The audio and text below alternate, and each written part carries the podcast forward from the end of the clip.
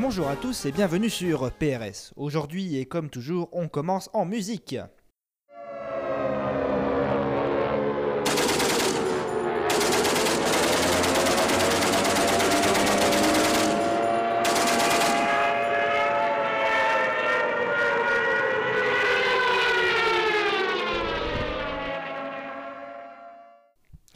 Voilà, c'était un enregistrement du bombardement de Guernica en 1937.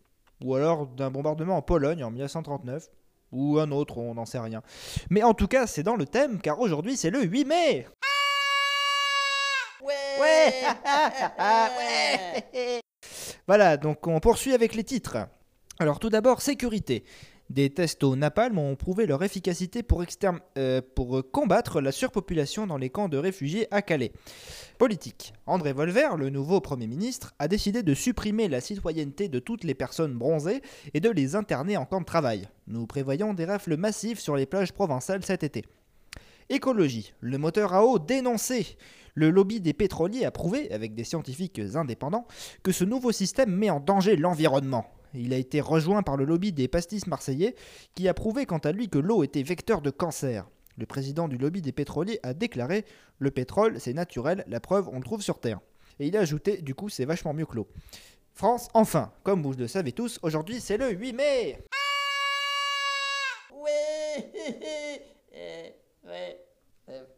Voilà, donc pour commémorer ce jour euh, symbolique de notre histoire, caractérisant le- la fin de la Seconde Guerre mondiale, nous accueillons sur notre plateau Fernand Tissémite, un vétéran de ce terrible conflit. Bonjour à vous. Euh, bonjour. Alors, monsieur Tissémite, vous êtes ici pour nous parler de votre expérience de combattant. Euh, Oui, en effet. Alors parlez-nous un peu de la guerre, de ces combats féroces, qu'est-ce que ça évoque pour vous? Ah, bah, c'était une expérience difficile, hein, les privations, le marche interminable, mais surtout la, brutalité des combats. hein, Des milliers hein, de nos frères d'armes sont tombés quel- quelques jours face à ces pourritures d'envahisseurs. Oui, d'accord, mais parlez-nous un peu de votre vision du conflit dans sa globalité. Alors bah, au début, on s'est posé des questions, hein, ça c'est sûr. Et rapidement, on s'est rendu compte qu'il fallait agir. Et on s'est engagé. hein, on s'est rendu compte qu'une seule vision du monde devait triompher. Et il fallait que ce soit la nôtre. Et puis après, euh, il y a eu la fin de la guerre. euh. Ah, et oui, alors parlez-nous donc de ce fameux 8 mai. Ah oui, le, le 8 mai, un jour noir. hein. Ah bon? Vous voulez dire que les combats étaient plus durs face à une résistance acharnée de l'ennemi? Euh, bah non, elles étaient pas plus fortes que d'habitude. hein, Elles étaient juste plus nombreux.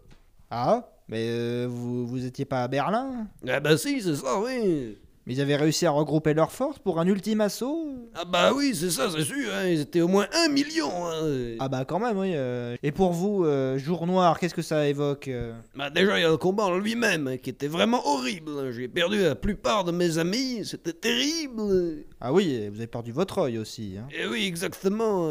Et après, il y a l'attitude de ces politiciens. Des politiciens, vous voulez dire que vous avez le sentiment qu'on ne vous montre pas la reconnaissance que vous méritez après tout ce que vous avez fait pour notre pays C'est tout à fait ça. On nous traite de parias, on parle pas de nous, on veut nous oublier, que, comme si on avait honte de nous. Mais non, nous on se souvient de vous. Ah, merci. Vous savez, j'ai toujours beaucoup aimé votre radio, vos invités. Ah, euh, merci à vous. euh. Donc euh, vous avez également le sentiment qu'on vous a volé votre victoire Pardon? Notre victoire? Mais quelle victoire? Vous savez bien qu'on a perdu la guerre. Vous avez déjà ouvert un livre d'histoire dans votre vie mais, vous étiez dans quelle unité et Vous ne faisiez pas partie de la deuxième DB De quoi? Mais vous voulez m'insulter? Ben non Moi, j'ai servi dans la division SS Charlemagne, sous les ordres du grand général Krukenberg. Je me suis engagé en 1943. J'ai combattu à l'Est contre les soviets jusqu'à Berlin, j'ai fait partie des 200 Français qui ont combattu à la mort pour défendre le bunker de notre Führer bien-aimé, Sieg Ouh là là oh, oh. Eh, Merci, Il mais... n'est euh, pas fini Non, non, mais attendez, là, on célèbre le 8 mai. On célèbre la victoire du monde libre sur les nazis et la barbarie. On n'est pas là pour crier Sieg Heil et chanter le Horstwessel ou n'importe quel autre hymne nazi. Et si je dois avoir un ancien de la LVF comme invité aujourd'hui, je préfère encore me barrer. Eh ben c'est ça, foutez le camp, il y a un traître à la patrie Hmm, attendez, réflexion faite. Non, c'est toi qui vas gicler, espèce de vieux facho. Sécurité Euh, vous n'oseriez pas. euh. Moi non, mais eux, oui. Mais non, ne faites pas ça. Cause toujours, vieux débris. Ah non, je, je vais agir. J'ai plein d'amis miliciens. Vous êtes un homme mort, vermine communiste. Oh, j'ai peur. Salopard. Je suis menacé par un SS de 98 ans et un gang de papis nazis. Je ne vais plus dormir de la nuit. Oh. Bon. Allez, point route. Daniel. Ouais, c'est à moi.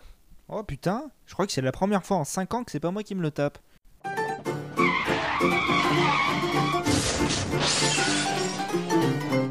Alors, donc, euh, sur la nationale 22, entre la France et Andorre, il y a un embouteillage monstre du fait de la congestion causée par un monster truck qui roulait sur une route de montagne de 4 mètres de large.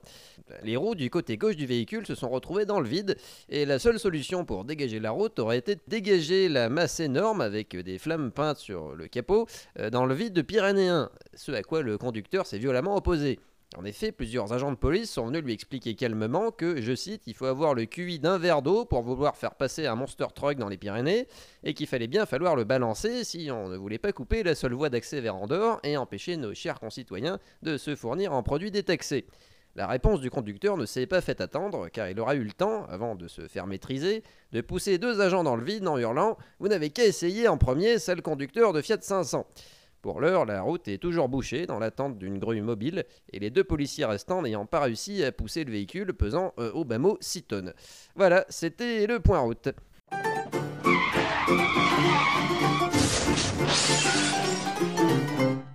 Merci Daniel, c'est maintenant l'heure de l'entretien. Et Alors, euh, par contre, euh, par contre, comment ça se fait que j'ai pas de nom sur ma feuille? Ouais, mais on voulait décider hier après les bières, mais on n'avait pas d'idée. Non, puis 15 bières, ça tape quand même, hein. C'était censé aider à trouver, mais euh, bah non. Quoi Mais qu'est-ce qu'on fait alors? On va pas aller chercher un mec au pif dans la rue? Bah, on y a pensé, mais. euh, Non, mais vraiment, on en est à ce point-là? Euh, Non, puis à 8 mai, personne bosse, tout le monde reste chez soi à glander, alors pour trouver un mec dans la rue. euh. Oh putain. Et sinon, euh, c'est qui le mec au fond là? Eh, moi, je suis l'ingé son, connard, je suis là tous les jours. Ah bon? Mais euh, ouais, enfin, je suis pas souvent là aussi, moi. Non, mais on va pas interviewer l'ingé son, enfin. euh. Et pourquoi pas d'abord? Je suis pas si bien pour vous, c'est ça? Non, mais c'est pas ça, mais bon, la police et la sécurité, euh, c'est pas trop ton rayon. Mais si, monsieur, je suis tout à fait capable de parler de la police et de la sécurité. Pff, ouais, c'est bon, hein. de toute façon, je vais pas interviewer la table.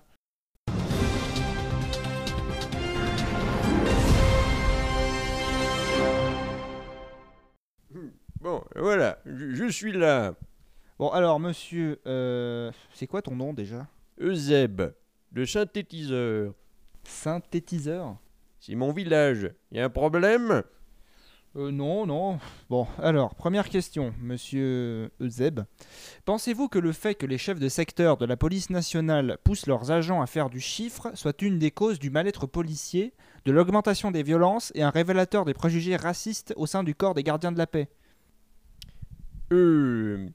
C'est vrai que d'un point de vue éthique, on ne peut que condamner ce surcroît de contravention qui dénature le métier de policier, garant historique de la liberté et de la sécurité de notre République. Et les gardiens de la paix ne devraient pas s'abaisser à ce genre de tâches ingrates. Ils ne sont pas là pour servir de précepteurs d'impôts à matraque de surcroît, et devraient s'attacher à renouveler le contact avec les citoyens, qu'ils protègent et chérissent, et empêcher les actes de barbarie, non pas de faire le canard, euh, notez le jeu de mots, euh, car indisponibles, pris qu'ils sont à régler les problèmes pécuniaires. Voilà.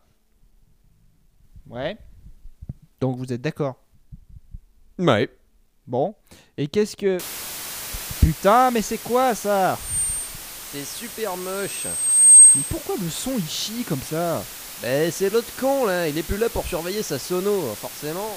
Mais je vous emmerde, moi, monsieur. Vous croyez que je vais me laisser insulter sans rien dire? Vous savez pas à qui vous avez affaire. Si, mais t'es un son, ton boulot c'est la sono. Donc bouge-toi et va voir ce qui va pas. Non mais oh, mais ça me donne des ordres maintenant. Mais on m'empêche de finir l'interview. Censure Mais bouge mais, mais jamais Crevure Vous êtes des suppos éhontés, des antifas de ces sociétés de merde C'est du merde Saloperie de gros su... de pute Mais virez-le Wow, dictature Mais- Policier